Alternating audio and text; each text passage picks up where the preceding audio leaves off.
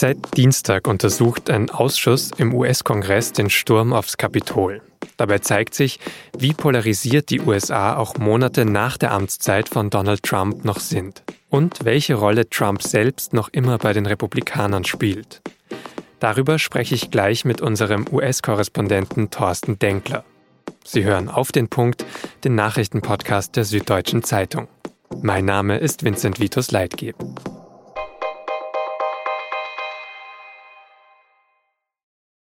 Es sind bedrückende Erlebnisse, von denen der Polizist Michael Fanone im US-Kongress am Dienstag erzählt. Als am 6. Januar nach einer Rede von Donald Trump ein Mob das Kapitol stürmt. At some point during the fighting, I was dragged from the line of officers and into the crowd. I heard someone scream, I got one. Während der Kämpfe im Kapitol sei Fanone in die Menge gezerrt worden. Jemand habe geschrien, ich hab einen. Der Mob habe dann sein Funkgerät weggenommen, seine Plakette und Munition. Er wurde geschlagen, immer wieder getasert und mit dem Tod bedroht. I heard chanting from some in the crowd, get his gun and kill him with his own gun. Neben Fanone haben noch drei weitere Polizisten ausgesagt, und zwar vor einem neuen Untersuchungsausschuss im Repräsentantenhaus über den Sturm aufs Kapitol. Davor wurde noch Videomaterial gezeigt, vor allem um der Öffentlichkeit nochmal deutlich zu machen, wie bedrohlich die Situation damals für Sicherheitskräfte und Politikerinnen war. Und jetzt soll aufgeklärt werden, wie das alles überhaupt möglich war, wer die Verantwortung trägt und wie man es in Zukunft vielleicht verhindern kann. Das sind ehrgeizige Ziele, vor allem weil rund um den Ausschuss wieder eine echte politische Schlammschlacht ausgebrochen ist. We have to again uh, ignore the antics of those who would, do not want to find the truth. We will find the truth. Das ist die demokratische Mehrheitsführerin Nancy Pelosi, die sagt, dass bestimmte Menschen nicht an der Wahrheit über den Sturm aufs Kapitol interessiert sind. Und sie meint damit große Teile der Republikanischen Partei. Die hatte sich zuletzt nämlich geweigert, überhaupt Abgeordnete in den Ausschuss zu schicken wodurch Kurz sogar fraglich war, ob er überhaupt stattfinden kann. Worum es da genau geht, das habe ich meinen Kollegen Thorsten Denkler gefragt. Thorsten, so ein Untersuchungsausschuss über den Sturm aufs Kapitol, mal ganz ehrlich, wieso ist das überhaupt eine Streitfrage? Also das besser zu verstehen, in Zukunft vielleicht zu verhindern, das ist doch eigentlich was, was im Interesse von allen in den USA sein sollte. Nein, das ist vor allen Dingen nicht im Interesse von einem Mann, das ist äh, der frühere Präsident Donald Trump. Ähm, dieser Untersuchungsausschuss soll ja wahrscheinlich auch seine Rolle sozusagen nochmal beleuchten. Er hat ja ein Impeachment-Verfahren deswegen hinter sich und es ist ja auch relativ eindeutig, dass er am 6. Januar in der Nähe des Weißen Hauses eine große Kundgebung gehalten hat. Und von dort aus sind die meisten dieser Demonstranten zum Kapitol vorgedrungen und auch ins Kapitol eingedrungen. Trump will natürlich nicht sozusagen in aller Ewigkeit damit verbunden werden, obwohl das natürlich relativ eindeutig ist. Aber es ist ein politisches Spiel am Ende und in Trumps Welt und in der Welt seiner Fans und seiner Anhänger wird die Geschichte einfach gerade umgeschrieben und da passt so ein Untersuchungsausschuss überhaupt nicht hinein. Und um das richtig zu verstehen, Donald Trump, wenn der das als, als wichtigste Person da was dagegen hat, der hat wirklich immer noch so viel Einfluss dann auf die Republikanische Partei, die da im Repräsentantenhaus agiert, dass die jetzt sagen, okay, wenn, wenn Trump das nicht mag, dann stellen wir uns dagegen. So sieht es aus. Mich überrascht das ähm, auch nach wie vor jeden Tag. Trumps Einfluss auf die Partei ist so groß, dass er auch in dieser Frage einfach vorgeben kann, was die Gesamtmeinung zu sein hat. Und die Meinung ist, dass im Grunde dieser Sturm auf das Kapitol kein Aufstand war, sondern im Grunde so ein kleiner Unfall am Rande einer Demonstration, wenn man so will. Nichts Besonderes, äh, muss man sich nicht lange mit beschäftigen. Äh, dann schauen wir mal ganz kurz auf diesen Ausschuss. Äh, den Republikanern stehen dort ja eigentlich fünf Plätze zu. Kannst du mal ganz kurz beschreiben? Darum gab es ja dann diese Auseinandersetzung. Wen haben Sie denn da ursprünglich nominiert und woran ist es dann gescheitert, dass der Ausschuss auch wirklich fast vorm Aus widerstand?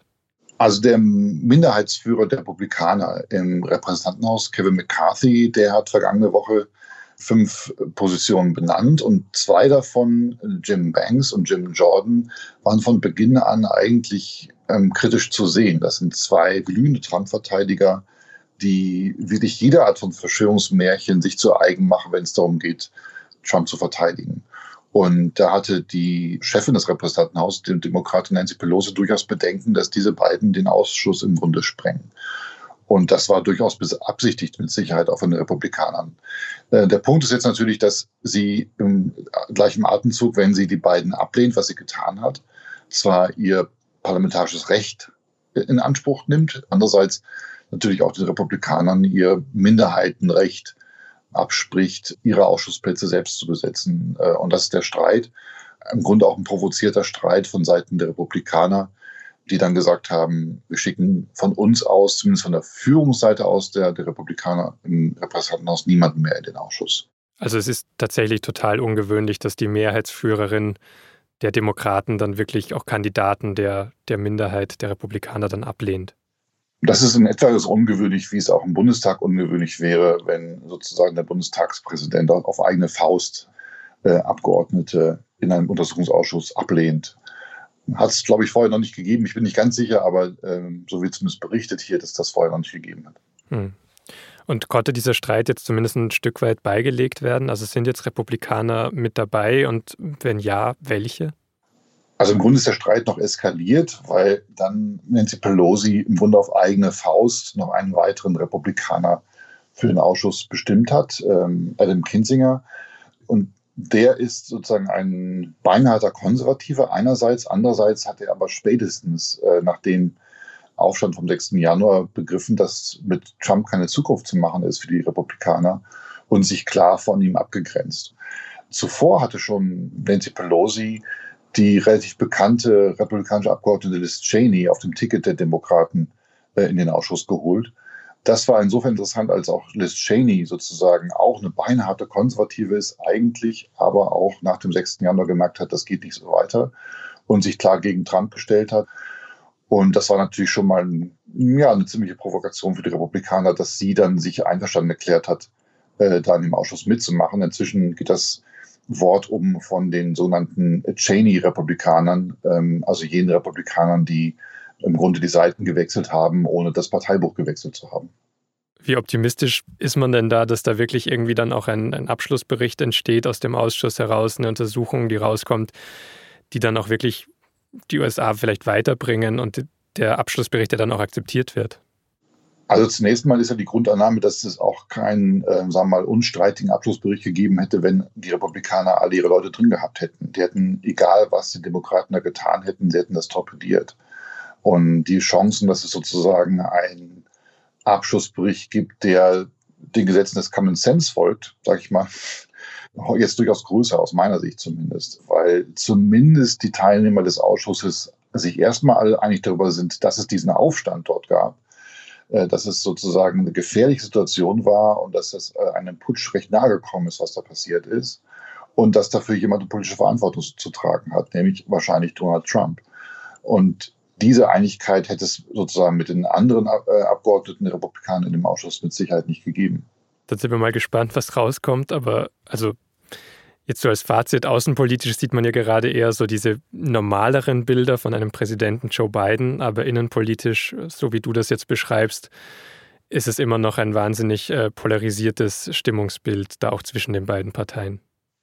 Ja, das ist es. Also die ähm, äh, Trump ist ja nicht weg. Trump ist nach wie vor, sitzt er in äh, Mar-a-Lago in seinem, in seinem Hotel und spielt praktisch Nebenpräsident die ganze Zeit. Ähm, er hat durchaus ähm, Macht äh, über die Republikaner, die alle Angst davor haben, dass er einzelne Kandidaten der Republikaner denen das Vertrauen entzieht und die damit keine Chance mehr haben, gewählt zu werden, weil er äh, zumindest glaubt nach wie vor, dass er über die Basis der Republikaner, über diese neue Basis, diese sehr, sehr rechte Trump-Fanbase, die er äh, steuert, sozusagen damit auch gleichzeitig das Wohl und Wehe der Republikaner insgesamt in seiner Hand hat er ist sozusagen die polarisierende Figur in dem Spiel und, ähm, und auch der, diejenige, die sozusagen auch diesen Streit sucht, den Streit will. Und äh, die Republikaner tun ihm den Gefallen, äh, diesen Kampf für ihn mitzuführen. Vielen Dank für deine Einschätzungen. Sehr gerne, bis dann. Schon gestern habe ich in den Nachrichten hier über mögliche verschärfte Einreiseregeln nach Deutschland gesprochen. Dass jeder und jede, der oder die nach Deutschland kommt, bald einen negativen Corona-Test vorweisen muss. Und genau diese Regel soll jetzt offenbar schon ab 1. August gelten, also noch deutlich früher als bisher gedacht. Das liegt vor allem an den steigenden Inzidenzzahlen wegen der Delta-Variante. Ausnahmen könnte es für Geimpfte und Genesene geben.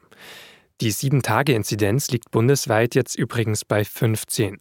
Immerhin ist mehr als die Hälfte der Deutschen laut Gesundheitsminister Jens Spahn inzwischen vollständig geimpft.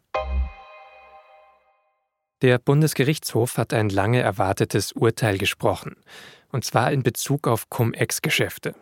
Bei diesen Geschäften haben, sehr kurz gefasst, Investoren, Börsenhändlerinnen und Banken bewusst intransparente Transaktionen durchgeführt und sich Kapitalertragssteuern erstatten lassen, die davor nie gezahlt wurden. Der BGH hat jetzt zum ersten Mal bestätigt, dass diese Geschäfte strafbar sind. Es handle sich um Steuerhinterziehung. Mit dem Urteil kann der Skandal weiter strafrechtlich aufgearbeitet werden. Am Mittwoch ist es in Leverkusen zu einer Explosion in einem Chemiepark gekommen. Mittlerweile ist von zwei Toten und 31 Verletzten die Rede. Fünf weitere Menschen werden noch vermisst. Die Hoffnung, sie noch lebend zu finden, ist laut den Betreibern aber ziemlich gering.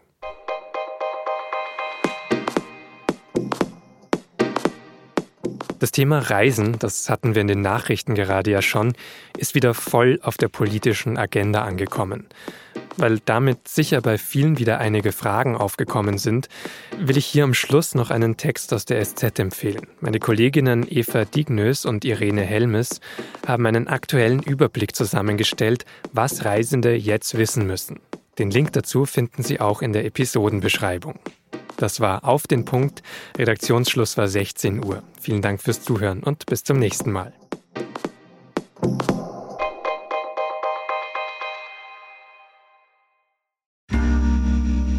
Werbung.